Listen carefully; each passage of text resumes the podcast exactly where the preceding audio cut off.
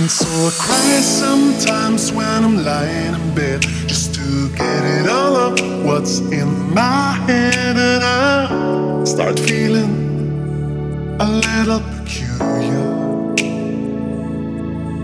And so I wake in the morning and I step outside and I take a deep breath and I get real high and I scream from the top of my lungs, What's